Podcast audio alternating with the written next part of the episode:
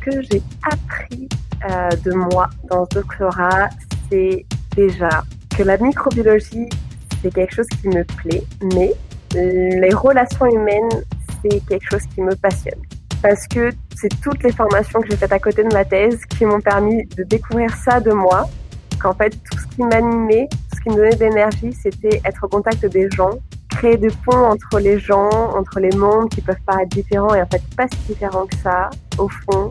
Et euh, j'ai appris que je pouvais être entrepreneur grâce à la thèse, parce qu'en fait la thèse en soi, c'est un travail d'entrepreneur. Bienvenue sur ce nouvel épisode de Papa PhD. Aujourd'hui, j'ai le plaisir d'avoir avec moi Julie Lopez. Julie est docteur en microbiologie et s'est reconvertie dans l'entrepreneuriat auprès des étudiants et étudiantes, doctorants, doctorantes et docteurs, sa mission étant de les accompagner vers une expansion d'eux-mêmes afin qu'ils choisissent un avenir dirigé par leur cœur plutôt que par la peur, pour qu'ils fassent des choix peut-être moins juste intellectuels et plus en résonance avec leur fort intérieur. C'est ça que je comprends en tout cas, mais on va en parler aujourd'hui. Tout à fait.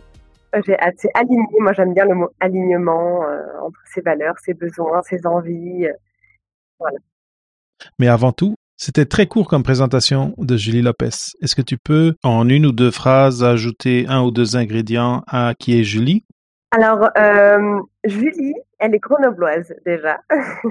c'est important parce que j'ai les montagnes autour de moi et c'est vraiment quelque chose, euh, un ancrage vraiment pour moi quand, je suis proche de mes montagnes. C'est un moment où je m'évade aussi. Ça me permet euh, d'être dans l'être et, euh, et pas dans le faire. Donc j'ai beaucoup été dans le faire et je pense que comme beaucoup d'étudiants, de doctorants, de docteurs, on nous a appris à être dans le faire et la société aussi moderne dans laquelle on vit nous apprend à être beaucoup dans le faire, dans la productivité, dans le toujours, toujours plus dans cette linéarité euh, qui euh, augmente euh, toujours, quoi. Et, et c'est un moment, dans des moments où on est dans le faire absolu, que bah, un moment on n'en peut plus et qu'on se pose plein de questions. Et c'est, ça m'est arrivé hein, à la fin de ma thèse, je voulais vraiment me poser et dire c'est bon. Pendant un moment, j'arrête de faire et je me repose pour réfléchir à ce que je veux faire pour la suite. Euh, ça s'est pas passé comme ça. Hein. Il y a beaucoup de pression extérieure, de conditionnement, de croyances euh, qui, qui sont en nous et qui fait euh, qu'on a du mal à se poser et donc on continue à faire alors qu'on a envie qu'une seule chose c'est de se poser. Donc bon, j'ai continué. Euh, et après une expérience de salariat euh, qui n'était plus du tout, pas du tout en fait alignée avec qui j'étais, je me suis euh, dit que c'était plus possible en fait et qu'il fallait vraiment que je réfléchisse parce que l'académique ça me convenait pas, le privé ça me convenait pas. Donc à un moment on se pose des questions, on se dit mais qu'est-ce qui nous correspond On commence un peu à culpabiliser, à se dire qu'on n'est pas normal, etc. Et euh, et donc moi donc c'est le Covid qui m'a permis de poser, de m'arrêter et je pense que la plupart de, des personnes euh, qui ont vécu aussi ce, ce passage-là, euh, euh, qui ont dû s'arrêter de force, entre guillemets, ça a permis de réfléchir. Et, euh, et je trouve que justement, c'était une très très belle occasion, une belle opportunité ce Covid pour apprendre à s'arrêter et à juste être. Euh, donc maintenant, la Julie, elle a bien évolué et je trouve un équilibre entre le faire et l'être et c'est ce que j'ai traversé moi pour euh, dans mon parcours qui m'a permis d'être beaucoup plus épanouie maintenant. Bah, c'est ce que j'ai envie de transmettre à toutes ces personnes qui sont dans les études, dans les thèses, dans le doctorat, où ils sont concernant dans le faire. Je veux les aider à ce qu'ils trouvent un équilibre avec l'être, comme j'ai pu le faire. Et de toute façon, je suis euh, plus que persuadée que en trouvant ce juste équilibre, euh, on peut faire une thèse épanouie et pas et moins dans la souffrance. Oui. non, c'est intéressant que tu, termines avec ce mot souffrance parce que euh, veut, veut pas, euh, il y a beaucoup d'entre nous qui, à un moment ou un autre de notre thèse, passons par, par, par une souffrance de, de, quel, de quel type elle soit. Euh, les données sur la santé mentale des gens, euh, des gens qui sont aux études euh, de deuxième, de troisième cycle sont, sont là. Et, Et donc, ça ne veut pas dire que c'est l'expérience de tout le monde, mais, mais je pense qu'il y, y a quand même pas mal par rapport à, à la, la, population, euh, euh, aux gens qui ne sont pas, qui ne, continuent pas leurs études jusque-là, la prévalence de, ce, type de difficulté est quand même, est quand même assez, assez élevée.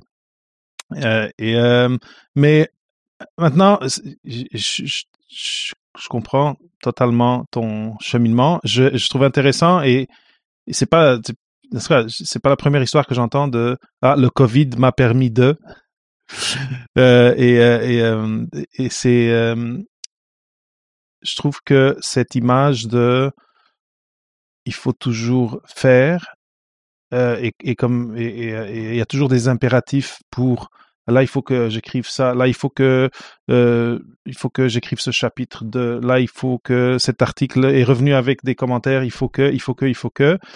Et c'est facile de tomber dans, dans l'erreur de toujours mettre ça en premier jusqu'à délaisser, jusqu'à en délaisser notre santé euh, physique. Euh, ou, ou, euh, ou, social, arrêter de voir des gens, etc.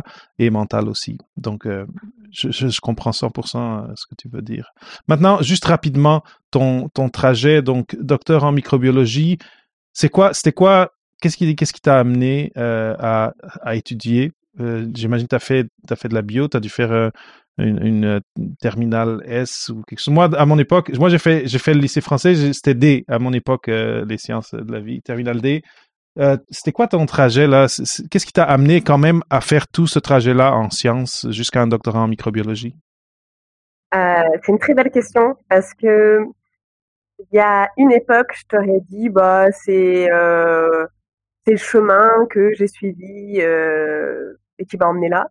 Mais maintenant, je te dirais que j'avais un, un très beau syndrome de la bonne élève et je pense que dans les auditeurs qui nous écoutent, il y a peut-être beaucoup de personnes qui ressentent ce syndrome du bon élève.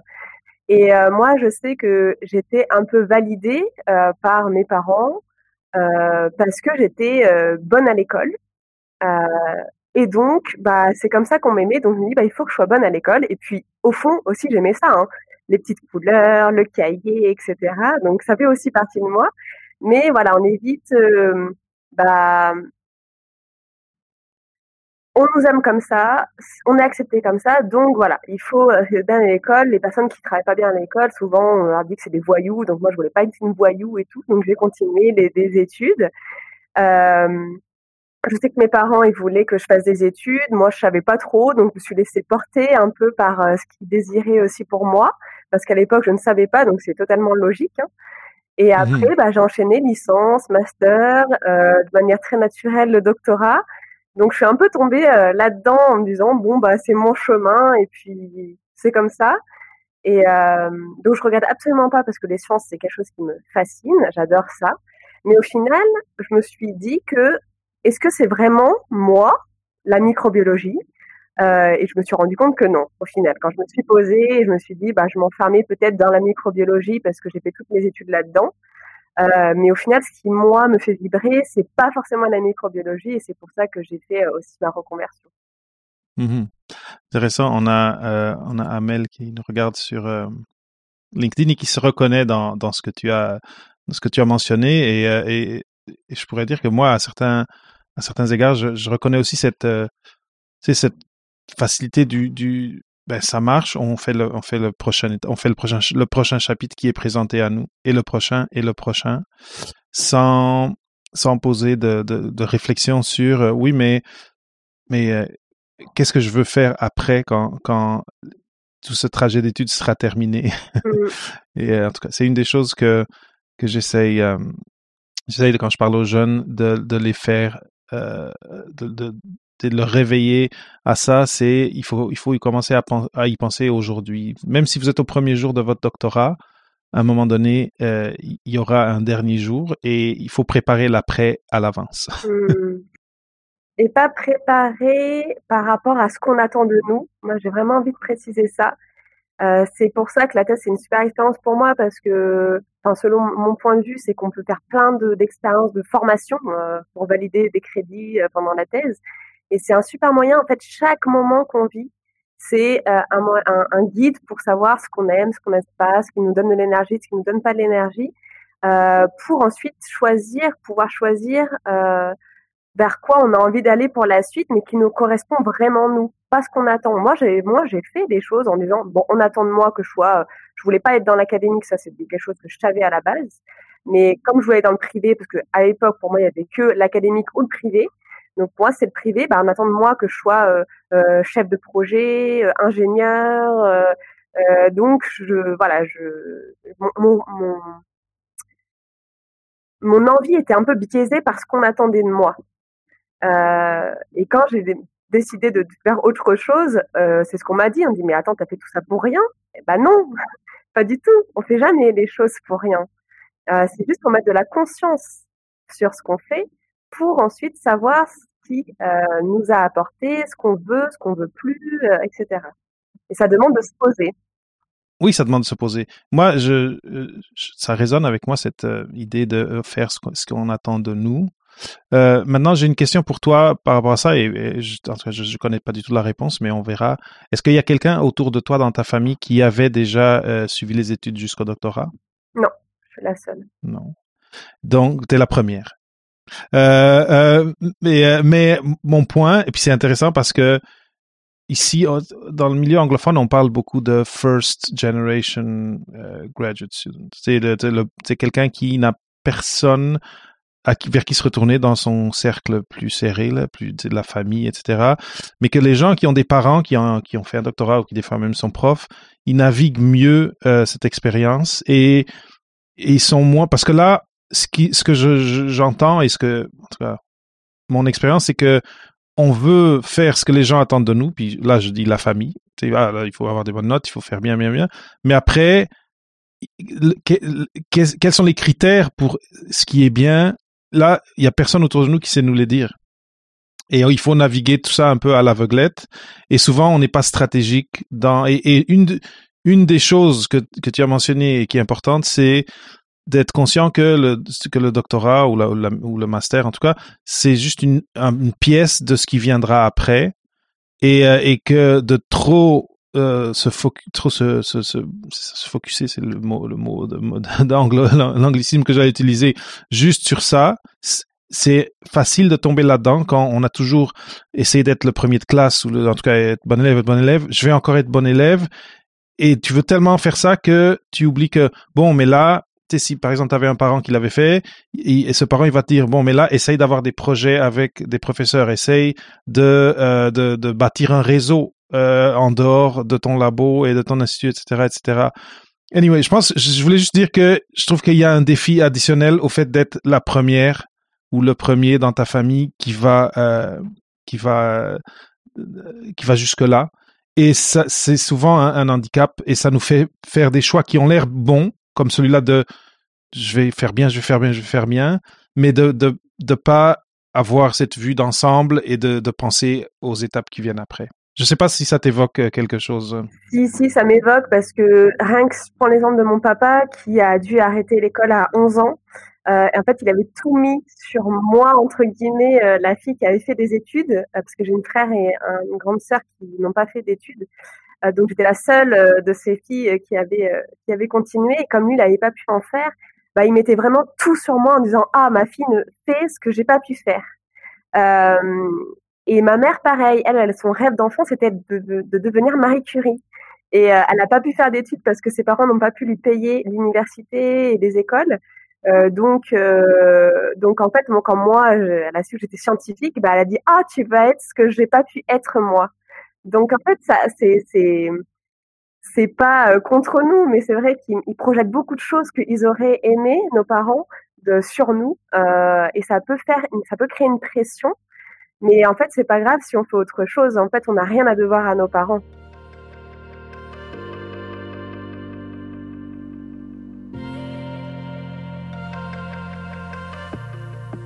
Là où je voulais, où je voulais en venir, c'est que c'est surtout quand on n'a pas des mentors autour de nous qui nous guident un petit peu. Souvent, c'est des objectifs qu'on se met, qu'on se donne, qui sont pas les bons dans le fond, qui sont pas les plus stratégiques pour nous. Mais comme on n'a pas de, on, n'a pas d'orientation, on se dit bon, ben, on, prend notre expérience du passé, de l'école, d'avoir des bonnes notes, etc., puis on transfère ça à la, à la prochaine phase. Euh, mais donc, toi, quand tu aides les gens à se recentrer sur leur, le, le, leurs besoins, euh, leur, leur, leur, euh, leurs valeurs, etc., c'est quoi le processus? Donc, qu'est-ce qui change d'un, d'un doctorant, d'une doctorante qui s'est mis des objectifs, qui se met de la pression, qui peut-être socialise moins, dort peu, etc., versus quelqu'un qui a travaillé avec toi et qui s'est raligné, disons? Mmh. Eh ben, la différence euh, primordiale, c'est déjà qu'elle s'écoute. la personne s'écoute. Euh, on a, on oublie un peu de s'écouter. C'est beaucoup. Qu'est-ce que va dire mon directeur de thèse euh, J'attends la reconnaissance à l'extérieur. Je fais pour pouvoir plaire, pour valider ma valeur, etc. Et, moi, j'ai envie de, dans mon accompagnement, je, veux changer tout ça, ce paradigme un peu, en disant non, non, mais d'abord, euh, ressens-toi aussi sur toi. Déjà, valide-toi toi-même. N'attends pas de l'extérieur une validation. Euh, c'est un plus. Euh, ça, on peut pas le nier. Et puis, quand on veut devenir chercheur, il faut des publications, etc. Euh, mais je pense que vraiment avoir un autre focus sur soi-même, c'est hyper important. Euh, comme ça, si on n'a pas le retour escompté, bah c'est pas grave. en fait, on, nous, on sait la valeur qu'on a. Et c'est comme, en fait, j'aime bien, j'aime beaucoup, beaucoup l'idée d'un arbre, en fait. Euh, l'arbre, il a un super réseau de racines qui lui permet de le maintenir debout malgré une tempête qui se passe autour. Quand il fait beau, l'arbre il est content, hein, il fait beau, etc. Mais quand il y a une tempête, bah, les racines qu'il a dans ses profondeurs lui permettent de tenir debout et d'affronter quoi qu'il arrive ce qui se passe à l'extérieur. Et pour nous, c'est pareil. Je trouve que en travaillant ses racines, son ancrage, donc c'est tout ce qui est valeur, prendre déjà retour à son corps, reprendre connaissance de son corps, de ses émotions, de ses euh, ressentis, parce qu'il y a plein de guides en fait qu'on se reconnecte à lui. On n'est pas qu'une seule tête qui réfléchit, on est aussi tout un corps qui communique avec la tête. Euh, si on n'écoute pas, il y a des maladies. Et maladie, c'est mal a dit. Le mal a dit quelque chose. Euh, après, on se reconnecte à ses valeurs, à ses talents, à ses dons, à ses compétences. Ça fait vraiment notre notre terreau fertile, quoi, pour le déploiement de ses racines. Et comme ça, peu importe l'adversité, peu importe les relations difficiles, peu importe euh, euh, les deadlines, etc., on arrivera à les gérer. Euh, parce qu'on prend du temps pour soi, pour s'écouter, et des fois on dit non mais j'ai pas le temps.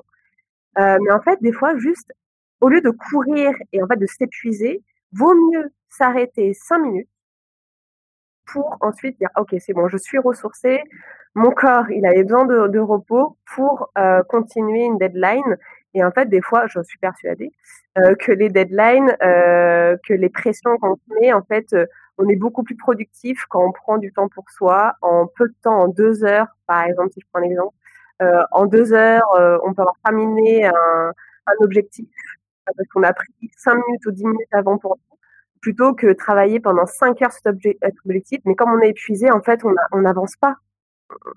Donc, des fois, on met plus de temps euh, sur un objectif, alors que si on avait pris juste 5-10 minutes pour nous, le cerveau serait ressourcé, notre corps serait ressourcé, et en deux heures, on fait le taf. Oui, oui, je suis d'accord. Euh, juste noter euh, encore euh, Amel Khaled qui dit c'est une fierté de, réaliser le rêve de ses parents et c'est exactement ce qu'il a fait. Donc en lien à, ce qu'on disait avant et, et c'est sûr que ça peut l'être, mais mais si les, désirs ou les souhaits de, nos parents euh, ne s'alignent pas avec avec nous, ça peut être hein, une charge lourde à, à porter. Mais euh, mais mais c'est sûr, tu jusqu'à jusqu'à très tard, euh, c'est toujours dans la vie, je veux dire, c'est toujours un bon un, un, moment précieux quand quand on a l'approbation ou quand nos parents nous disent et bravo pour ce que tu as fait, c'est sûr, c'est sûr. ça crée une sorte de dépendance sur euh, bah je fais ça pour avoir la validation alors que si on se la donne déjà à soi-même en fait on a beau faire tout ce qu'on a envie de faire bah en fait on est déjà content de nous peu importe le retour en face et, euh, et je voulais terminer aussi la différence entre doctorant euh, avant et après l'accompagnement si que si dans, ce que j'accompagne c'est qu'à la fin il ose se montrer au monde tel qu'il est et il s'est détaché du jugement des autres il s'est détaché du regard des autres et en fait il, brille quoi qu'il arrive quoi. J'aime bien cette notion de retour à soi pour pouvoir s'assumer tel qu'on est face au monde. Oui, mais c'est intéressant. Mon, en tout cas, j'hésite à donner un, exemple personnel, mais, mais si on, si on s'aligne et qu'on brille, euh, toujours en parlant de l'approbation des parents, euh, parce que la réalité de, l'emploi, la réalité du, monde du travail change constamment. Donc aujourd'hui surtout, on va trouver, on va, on peut finir à, trouver une occupation qui ne ressemble en rien à ce que nos parents ont vu comme trajet professionnel eux en grandissant les carrières, c'est plus ce que c'était avant. Et donc, si on arrive à un moment où on brille, on fait, on est aligné avec ce qu'on fait, ben, je pense que nos parents vont aussi être contents et être en mesure de l'apprécier. Mais il y a quelque chose que tu as mentionné et, que ou en tout cas, du moins que j'ai interprété dans ce que tu as dit, c'est que le corps peut nous parler. Et je pense que souvent, on, on est un peu euh, sourd. On, on ne, reconnaît pas ce langage-là. Est-ce que tu as deux, trois exemples de comment est-ce que euh, le corps, notre corps peut, être en train de nous dire ralentis ou euh, prends, un, break, comme on dit en bon québécois? Alors j'ai envie de donner un exemple qui m'est venu quand tu m'as posé euh, la question si j'avais des tips un peu. En fait, au début, quand je lançais mon accompagnement, donc qui a rien à voir avec celui actuellement, parce que je me cherchais euh, forcément en tant qu'entrepreneur au début, on, cherche un peu euh, l'accompagnement qui nous correspond et qui correspondrait aussi aux personnes qu'on a envie d'accompagner. Et en fait, euh, je me posais la question à l'époque est-ce que je le fais en présentiel, est-ce que je le fais en distanciel? Et j'arrivais pas à, trouver une réponse. Quoi. J'étais un peu stressée et en fait, dû à ce stress, j'ai eu ma sciatique qui s'est activée dans ma jambe.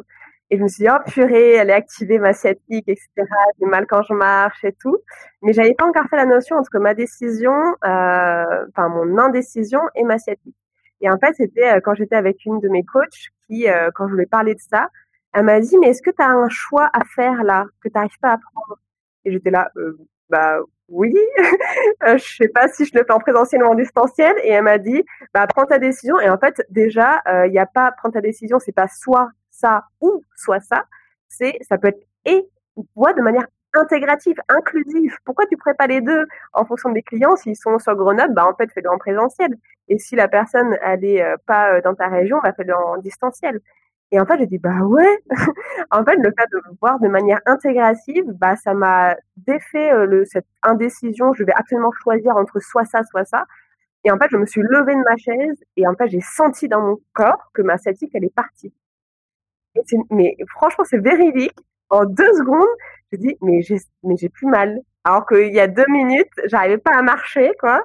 elle m'a suffi de, qu'elle me fasse réaliser que je pouvais, euh, je sais pas de choisir, mais, mais prendre les deux, bah, ça m'a décoincé la sciatique. Et en fait, quand j'ai, quand on regarde dans, dans les livres, il y a, alors je sais plus le, titre de, de ce médecin qui a écrit ce livre sur euh, les symptômes un peu euh, somato-émotionnels. Mais la sciatique, ça vraiment, ça définit qu'on n'arrive pas à prendre un choix entre deux choses. Et donc, c'est hyper intéressant euh, à, à, regarder. Et puis après, quand on parle, on parle de burn-out, par exemple, c'est une très, très, très grande fatigue du corps parce que tout notre corps au niveau cellulaire n'arrive plus à suivre, quoi il a besoin d'un moment de se reposer. Et comme on a euh, un peu continué, insisté, etc., bah, en fait, on ressent la fatigue parce qu'on est allé trop loin dans notre corps. Et quand on ressent ça, euh, il n'y a pas culpabiliser, c'est juste que bah on est allé un peu trop loin. Bah, qu'est-ce qu'on fait pour rétablir ça? Bah, on prend peut-être une journée, deux journées, une semaine où on prend soin de son corps. Et, euh, en fait, il y a beaucoup au niveau cellulaire, ça s'explique au niveau cellulaire, c'est pas juste énergétique c'est vraiment cellulaire au niveau des hormones. Il y a des hormones qui vont être euh, moins sécrétées euh, parce qu'en fait leur euh, leur leur base, leur j'ai plus le mot, leur réserve, il y a plus de réserve en fait. Donc l'hormone, elle pourra, si c'est de l'adrénaline par exemple, bah en fait quand la réserve elle est épuisée, bah y a, on aura beau faire tout ce qu'on veut, l'adrénaline, il faut d'abord qu'elle retrouve ses tes charges, quoi, ça, tes réserves. Sinon, ça marchera jamais, quoi. Très, très bien. Et, et donc, donc, mais là, on, est quand même dans l'extrême du burn-out. Et là, tu parlais de, de l'asiatique. Ça, ça, c'en est un, mais es quand même, tu peux le reconnaître facilement. Mais moi, j'ai l'impression que il peut, il peut y en avoir de ces messages-là qui, qui passent inaperçus parce que euh, ils sont plus euh, subtils. Je sais pas, un mal de ventre, euh, euh je sais pas moi, euh, un dos tendu ou des maux de tête. Je sais pas toi, c'est quoi ton expérience avec avec avec des gens avec qui tu travailles ou dans ou dans dans tes lectures. Mais mais je trouve que c'est un, c'est un point important cette cette cette idée ou ce, ce, concept très simple de juste écouter son corps. S'il y a quelque chose d'inhabituel qui commence à être régulier, comme par exemple des maux d'estomac tous les lundis matins, ou je sais pas, euh, à, un moment donné, il faut l'écouter et puis se dire, bon, là, mon corps, il me dit quelque chose. Euh, bon, j'appelle Julie. ouais, euh, c'est vrai que quand on n'est que dans le faire, en fait, le corps, il a on peut pas l'écouter puisque en fait on n'est pas pas focusé, on n'est pas concentré sur ce qu'on ressent. C'est pour ça que moi j'aime beaucoup euh, le matin par exemple de prendre un temps pour moi ou le soir, ça dépend de ce que j'ai envie de faire, euh, de juste me poser euh, et savoir et en fait le fait de se poser le corps en fait on sent euh, des petits points euh, des, qu'on n'avait pas senti avant, mais en fait le fait de, s'être posé, et ben ça ressort et le, le corps, bah comme on est euh, moins agité dans la tête, il peut s'exprimer. Et donc c'est bien d'avoir des moments de retour à soi qui durent cinq minutes, c'est rarement suffisant. où voilà, on pose comme si on posait un verre d'eau où il y avait de la boue. On pose le verre d'eau et la boue va décanter. Et en fait, quand on se pose, c'est la même chose ça va décanter et donc on va pouvoir capter un peu les petits points euh, qu'il y a des points de douleur, euh, des petits trucs qui gênent et, on n'a pas forcément à, que ça soit enlevé. Hein. C'est juste bah, ressenti et plus on va le ressentir, bah, plus en fait il va partir rapidement. Comme les émotions, pas le même principe. Plus tu vas les identifie. Voilà, les identifier, leur laisser leur place, bah, plus elles vont partir euh, rapidement. Quoi. Super intéressant. J'ai une question pour toi. Est-ce que tu as un exercice que tu fais avec tes coachés, euh, que, que tu sais, quelque chose de rapide qu'on puisse faire à la fin de l'épisode, comme, je sais pas si ce que tu me parles, ça a l'air d'une mini méditation guidée ou, je sais pas si tu en as que tu fais ou non? Ouais, ouais. En fait, euh, j'adore euh, permettre à la personne d'un seul coup de, de, se poser. Je fais beaucoup ça avant les, les, les coachings c'est qu'à un moment, la personne, elle a, elle, a, fait quelque chose avant, une activité avant, elle arrive au coaching et des fois, elle peut ne pas avoir pris du temps euh, pour couper, elle est encore dans sa tête, dans son autre euh, atelier ou en train de courir parce qu'il faut qu'elle fasse, fasse des courses ou machin. Non, bah là, enfin, je prends un temps pour dire, écoute, on va revenir dans ton corps. Donc après, bah, je, guide pour euh, euh, voilà, se reconnecter aux sensations du corps. Euh, je fais une connexion à la terre, puis après au ciel. Donc on pourra le faire, ça dure cinq minutes avec grand plaisir. Ah ben si t'es d'accord, on fait ça à la fin. Donc si si ça si vous, vous après vous êtes vous écoutez cet épisode et vous avez une journée chargée, je vous suggère de rester jusqu'à la fin et d'écouter cette petite méditation ou exercice guidé avec Julie qui va être très très intéressant. Maintenant, une une question pour toi plus plus pratique, euh, en tout cas toujours en pensant à, nos auditeurs et auditrices, c'est il y a des phases dans le doctorat. Euh, même les conversations qu'on peut avoir par rapport, par exemple, comme celle que j'essaie d'avoir sur les carrières après le doctorat, j'ai pas les mêmes conversations avec quelqu'un qui est dans sa première année, deuxième année de doctorat, que deuxième, troisième, que troisième, quatrième, etc. Est-ce que par rapport à, ce que toi tu tu veux apporter aux gens qui sont en thèse, est-ce que euh, il y a euh, des différentes choses à faire dans les dans ces différentes phases du doctorat, début, milieu et fin rédaction? Est-ce que quelque est-ce que c'est quelque chose à laquelle tu as, as, as fait face? Pas vraiment. Euh, mais c'est hyper intéressant parce que oui, il y a une différence quand on est au début ou quand on est à la fin. Mais par rapport à mon expérience, euh, je sais que la première année de thèse, pour moi, c'était un peu mon enfance. C'est vraiment un cycle de vie, hein, la thèse, en soi. Et en fait, la première année, c'est vraiment, euh, euh, comme un enfant avec son parent, on va être là, oh, ouais, il sait tout et tout, il est celui qui sait tout, c'est l'intelligent, etc.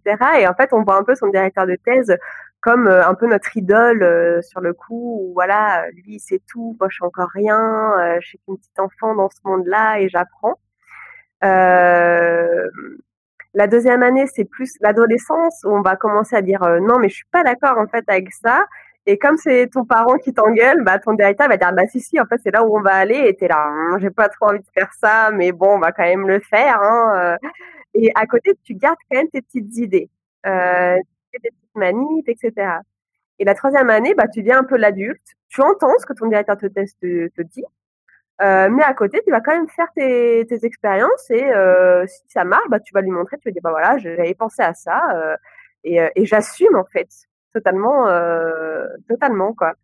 Donc, euh, que je pourrais conseiller, c'est euh, vraiment pour la première année d'être à l'écoute de l'extérieur, de ce que dit ton directeur, de test, tes collègues, etc. Mais ressentir comment ça, ça vibre, comment ça résonne en toi. Est-ce que tu es d'accord Est-ce que tu n'es pas d'accord? Pas forcément pour t'imposer tout de suite, mais pour déjà essayer de comprendre ce que tu ressens dans le, le cheminement euh, de cette première année où c'est beaucoup de la bibliographie, euh, voilà. Euh, la deuxième année, je dirais, euh, bah, faites-vous confiance. vous commencez, vous, êtes aussi chercheur, un jeune chercheur, euh, et je pense que voilà, il faut prendre. Alors, il faut, j'aime pas dire il faut. Je vais, je vais revoir ma phrase. oser dire ce qu'on pense dans la bienveillance, dans la douceur, mais euh, ouais, on, prendre confiance en soi et, euh, rester ouvert aussi euh, à ce que peut nous dire l'autre, mais tout en écoutant, comme on l'aura fait en première année, ce sera plus facile d'écouter ce qui est à l'intérieur de soi et de s'affirmer un peu plus. Et, troisième année, moi je dirais aussi poser des limites, en fait, ce qu'on a envie. parce que moi, par exemple, ma limite, c'était j'allais faire trois ans de thèse et c'est tout. Et je me suis vraiment limite, enfin, j'ai posé mes limites, mon cadre. C'est important pour pas se laisser bouffer aussi. Euh, c'est important de poser son cadre. Moi, je sais que j'avais mes, trois ans euh, de thèse, pas plus, et j'ai fait trois ans et pas plus. Euh, aussi, au niveau horaire, il y a des fois où j'ai travaillé 70 heures par semaine, des nuits, des soirées, etc mais dans une certaine limite. Je comprenais à des moments c'était important, mais je me suis écoutée et je me suis dit attends, j'ai pas envie que ça empiète trop sur ma santé, sur moi, sur ma vie de personnelle à côté. Euh, j'ai envie d'une récoupure et je pense que je me suis toujours au fond écoutée et, euh, et j'ai envie de, de, conseiller ça et donc justement peut-être d'accompagner là-dessus, de, de poser, d'arriver à poser ses limites. Ces choses pas évidentes parce qu'il y a beaucoup de regards de, extérieur, euh, comment on va nous juger, etc. Mais je trouve que c'est vraiment important de poser ses limites, son cadre, pour euh, pour pas que ça empiète sur notre santé, quoi. Mais donc, euh, les gens qui viennent vers toi, est-ce que ils sont plus, on, a parlé de trois phases. Là, bon, tu l'as mis en trois ans. Ici, par exemple, au Canada, les doctorats sont bien plus longs, mais mais on peut quand même, on peut quand même prendre ces trois phases-là. Est-ce que euh, les gens qui viennent vers toi sont plus sont plus, par exemple, des gens qui sont vers la fin ou au milieu Est-ce que est-ce que tu as une, une, démographie un petit peu à, à partager là, par rapport à ça? Euh, C'est plus vers la fin, le, le milieu ça, et la hein? fin où ils se posent des questions parce que voilà la, la, fin de la thèse approche et on la voit approcher, pas trop oui. quoi faire et euh, ils sont un peu perdus et ouais c'est c'est plus la fin. Mmh et donc là, parce que étant donné qu'à la fin, disons cette dernière année, euh, on pourrait aller même aux derniers six mois, mais bon, cette dernière année, on, là, on entend le tic-tac euh, à chaque jour on se lève et tic-tac, tic-tac, ça s'en vient. il faut que je termine, il faut que je rédige. Euh, il y a des articles à publier, euh, sûrement. Bon, il y en aura eu d'autres euh, idéalement auparavant, mais cette euh, perception très tangible du temps qui passe je pense qu'elle est beaucoup plus concrète euh, en fin de en fin de thèse et c'est là et c'est et c'est pour ça que, aussi que je pense qu'il y a plusieurs questionnements qui viennent. Qu'est-ce qui vient après? Parce que là, je, je vois la frontière qui arrive, là, le, la porte de sortie, elle est là. Donc, qu'est-ce qui est de l'autre côté de la porte? Et j'imagine c'est pour ça aussi que c'est à ce moment-là qu'on se dit bon, là, il faut que je trouve quelqu'un pour m'aider à pour m'aider à naviguer ça. Mais comment Parce que ce, cette tangibilité du temps et de cette, de ce, cette frontière temporelle qui, approche inexorablement, elle peut être très anxiogène. C'est, quoi, euh, quoi que tu euh, conseillerais euh, pour, pour gérer ça? Parce que c'est quelque chose qu'il faut gérer, c'est une impression. donc, il y a, y a façon de, de la gérer, à mon avis. Moi, je dirais prendre des pauses. Euh, prendre des pauses, faire des choses qui vous font plaisir pendant que vous travaillez. Euh, j'ai un exemple qui était très mignon. c'est euh, quand je travaillais le dimanche pour l'écriture de mon manuscrit, parce que oui, en dernière année, on travaille tous les jours quasiment, mais ça n'empêche pas qu'on peut prendre des pauses et et se faire plaisir en fait. Euh, je sais que quand je travaillais, euh, mon homme, il m'apportait un petit chocolat chaud et c'était oh c'est trop chou. Et en fait, ça permet, on retrouve un, on retrouve un peu son enfant intérieur avec le chocolat chaud et voilà, ça, tout devient plus doux en fait, même si on est en train d'écrire un truc très pavé etc. Ah bah là un petit euh, chocolat chaud. Donc faites-vous des petits plaisirs en fait, faites-vous plaisir.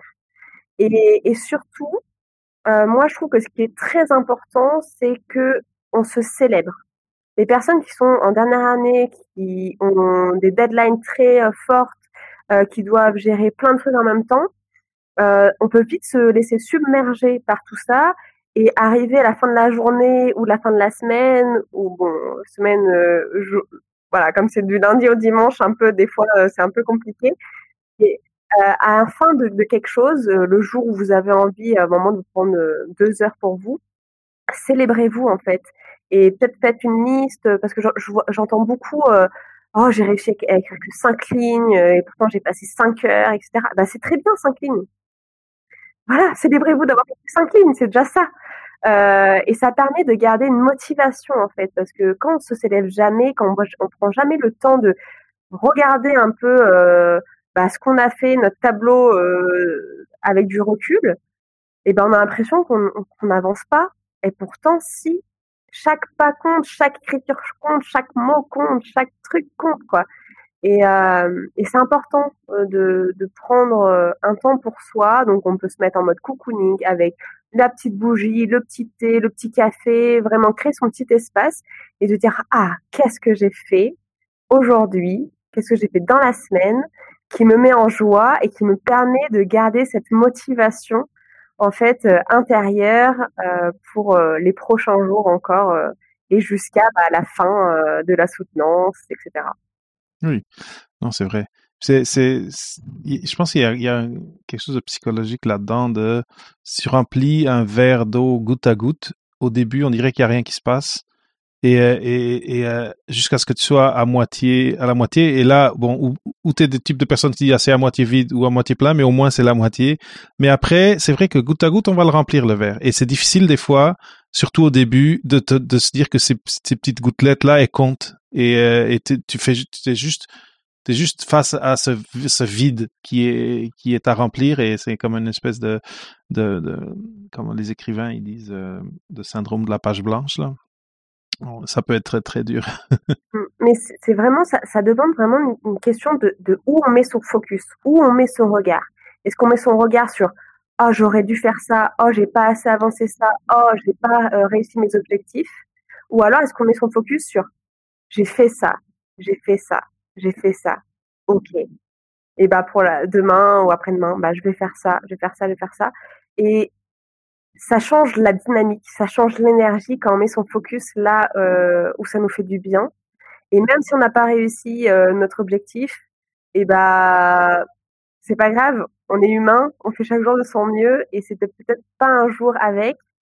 Et, euh, et ça aussi beaucoup écouter son cycle. Euh, mais ça c'est un tout autre sujet que, que j'aime aussi beaucoup aborder, c'est qu'on est des êtres cycliques. On nous a dit qu'on est des êtres, enfin on nous a inculqué qu'on était des êtres linéaires, toujours plus productifs. Mais en fait, on est des êtres cycliques avec des moments où ça va moins bien, à des moments où on est moins créatif, ou à des moments où on est hyper dynamique, à un moment où on est hyper créatif. Et en fait, plus on est à l'écoute de ce cycle intérieur, plus en fait les phases où on sait qu'on est créatif, bah en fait le fait de travailler euh, deux heures, ça va être, ça va dépoter et on va hyper bien avancer. Alors que des phases où on sent qu'on n'est pas inspiré et tout, le fait de forcer déjà, ça met une énergie qui est lourde.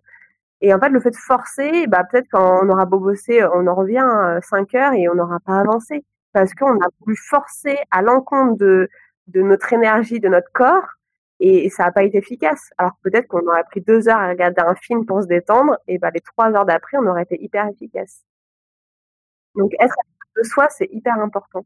Oui, oui, oui. Je pense que c'est le message clé de, de, de, tout ça. Mais encore, il faut.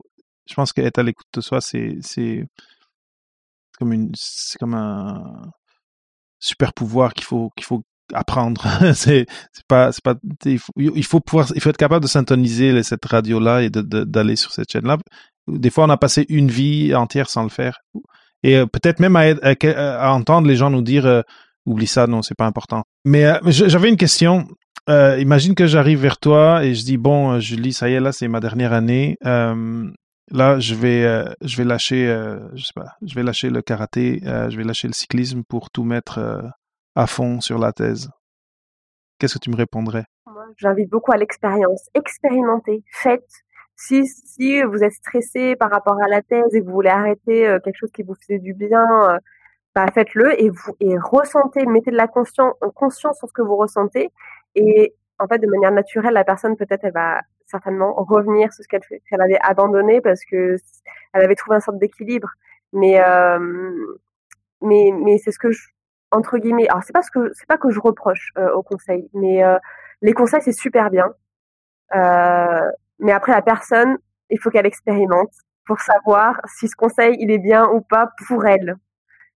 On est tous différents et, et c'est important d'expérimenter pour savoir. Et... Non, et des conseils, tu sais, j'en ai entendu des conseils pendant que j'étais en thèse et c'est sûr qu'il y a des moments où quand c'est la même chose, si la radio est pas syntonisée, on les entend même pas. Et à un moment donné, bon, euh, il faut, il faut s'écouter, comme tu dis. Très bien. Maintenant, le titre, c'était euh, la thèse euh, comme, comme occasion de mieux se connaître. Et avant qu'on fasse notre petit exercice de la fin, j'aimerais te demander à toi que tu partages avec ceux qui nous, qui nous regardent ou nous écoutent, comment est-ce qu'ils peuvent te joindre pour euh, te poser des questions, pour savoir euh, quel type d'accompagnement tu offres, euh, etc. bah, vous pouvez me retrouver sur le, site web. Il y a tout ce qui est décrit en fait sur ce que je fais. il y a tous mes contacts aussi sur mon site, que ce soit un contact par mail, mes réseaux comme LinkedIn, comme Instagram. Et il y a aussi un petit encart réservé sa séance découverte euh, parce que je propose aussi pour voir si euh, bah, comprendre vos problématiques, vous voir en face, voir si l'alchimie elle passe euh, entre nous deux. je propose une séance découverte d'une heure pour parler de votre problématique et commencer à percevoir des premières pistes d'action pour pour y répondre et vous sentir mieux.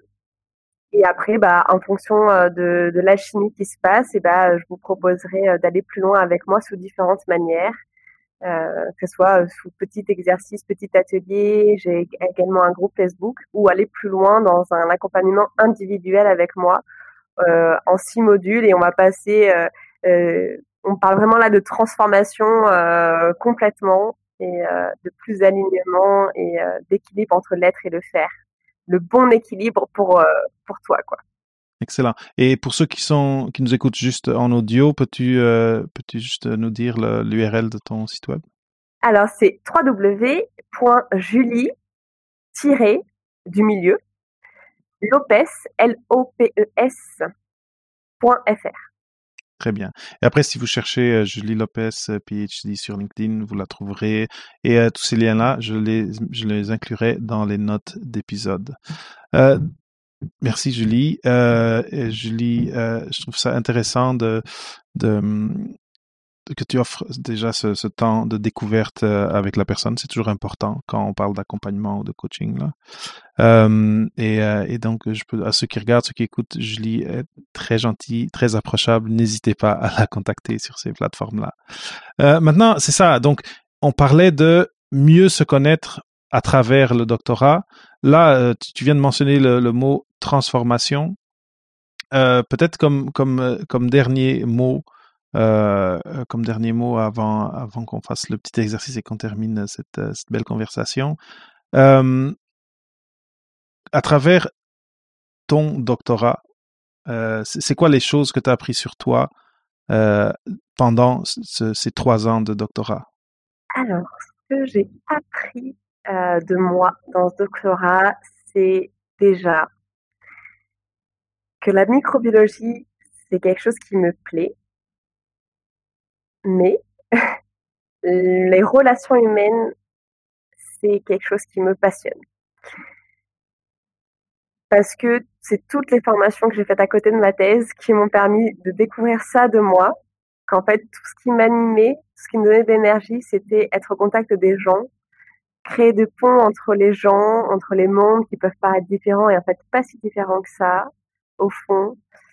Et euh, j'ai appris que je pouvais être entrepreneur grâce à la thèse, parce qu'en fait la thèse en soi, c'est un travail d'entrepreneur. de gestion de projet, de collaboration, de travail d'équipe, euh, d'organisation, euh, de proactivité, d'autonomie.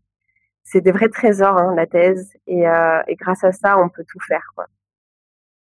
Oui, c'est vrai que ça nous ça nous mûrit d'une certaine façon. C'est comme c'est comme on, on, rentre en thèse comme un, un pot en argile euh, qui vient d'être tourné et, et, la chaleur de cette expérience de la thèse nous à la fin on sort on sort un, je sais pas une, une poterie solide utile etc. je suis totalement d'accord. Et j'ai envie de rajouter juste une petite phrase que j'ai lue hier dans mon livre La femme chamane de Camille Pelou et que j'ai trouvé hyper bien et euh, adéquat pour, euh, pour le podcast euh, et ce live parce que la thèse, c'est quand même quelque chose de pas évident. C'est une sacrée aventure qui peut être très difficile et pour certaines personnes qui va vraiment très très loin au niveau burn-out, suicide, etc. Enfin vraiment, il y a, y a tous les cas en fait dans une, dans une thèse. Il y en a qui se passent très bien et des fois il y en a qui se passent pas bien du tout. Et en fait, j'ai envie de dire ça. Les temps difficiles sont des passages nourriciers. Donc, ayez confiance pour la suite. Tout ce que vous vivez qui est difficile, c'est là où ça va créer votre terreau et, euh, et qu'il y aura de belles choses, de belles fleurs qui vont, euh, qui vont sortir. avoir confiance. Très bien. Donc, donc, si vous avez euh, attendu jusqu'à maintenant, merci. Euh, et là, euh, Julie va nous partager cet exercice de revenir et d'être à l'écoute de soi et de, et de, son corps. Donc, je vais juste la laisser faire. Je vais, je vais fermer mon micro et, et vas-y, Julie, je te laisse aller. Alors, je vous invite à fermer vos yeux et à bien ressentir votre assise sur la chaise, sur le coussin, le sol peut-être. Et prendre une grande inspiration par le nez. Et expirer doucement par le nez ou par la bouche pour vous ancrer dans votre corps. Et on peut refaire une fois, on inspire.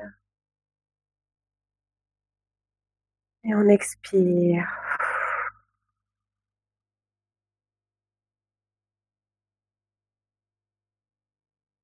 Vous invite, grâce à ces deux respirations, de porter votre attention sur vos pieds,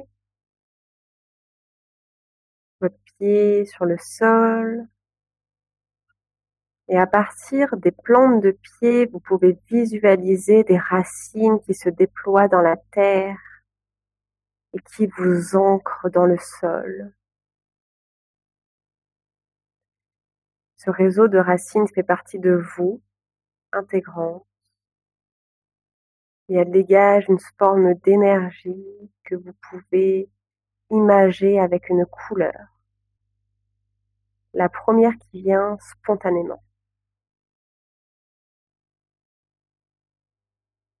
Et puis de ces racines et de cette couleur qui vous définit, vous remontez au niveau de vos mollets, de vos cuisses, de votre bassin,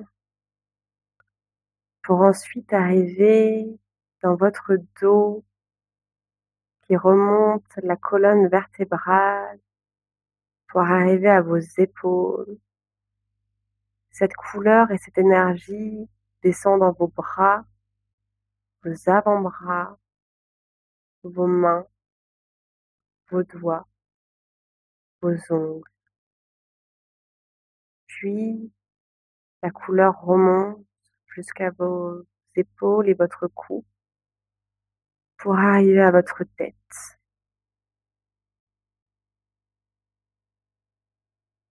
Et à partir de ce moment-là, tout se détend. Vos joues se détendent, votre mâchoire se détend, vos yeux se détendent, votre crâne se détend. Et cette boule d'énergie qui a circulé dans tout votre corps sort de votre crâne et est reliée par le ciel.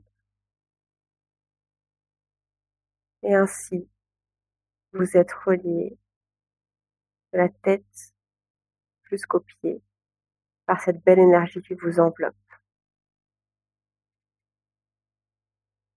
Je vous invite maintenant à ressentir ce qui se passe dans votre corps.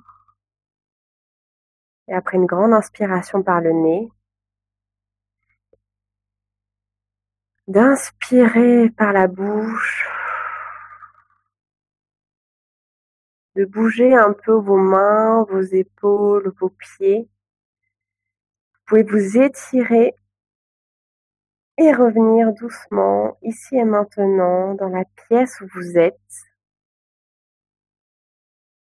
Et vous pouvez, à votre rythme, ouvrir les yeux.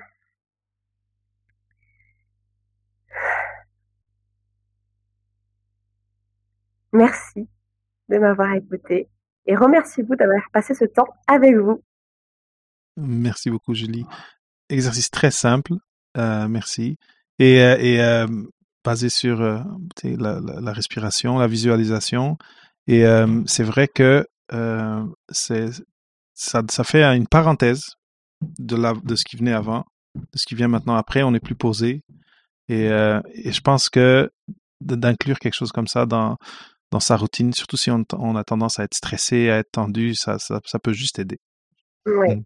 Et ça prend pas longtemps. ça prend vraiment pas longtemps. C'était vraiment, vraiment pas longtemps. Excellent. Julie, euh, c'était vraiment, vraiment un grand plaisir. J'espère que euh, les gens qui regardent ou qui écoutent euh, vont, vont avoir retenu des choses, plusieurs choses que, que tu as mentionnées. Comme j'avais dit tantôt, un mot qui résume le tout, c'est être à l'écoute de soi. Euh, donc, euh, euh, c'est ça, je vous recommande d'aller voir ce qu'elle fait, de la contacter. c'est quelqu'un de très facile, de, qui est très facile à parler.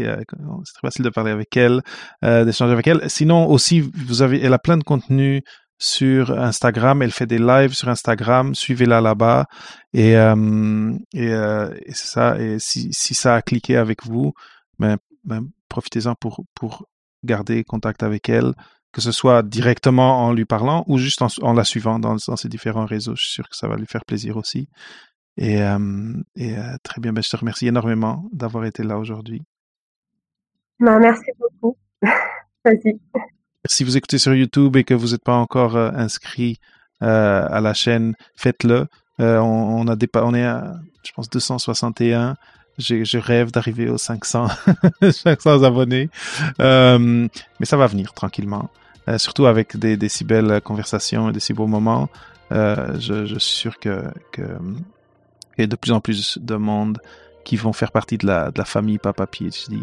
Euh, et euh, c'est ça. Je suis très très content que tu sois venu vers moi, Julie, euh, et d'avoir d'avoir pu avoir cette conversation aujourd'hui. Bah, merci beaucoup, David. C'était un honneur. Et si Erika écoute ce podcast ou le live ou peu importe, je lui fais un gros bisou parce que c'est elle qui m'a donné ton contact et, je suis hyper contente de ce moment partagé avec toi. Merci pour tout ce que tu fais et c'était un honneur d'être là. Merci beaucoup.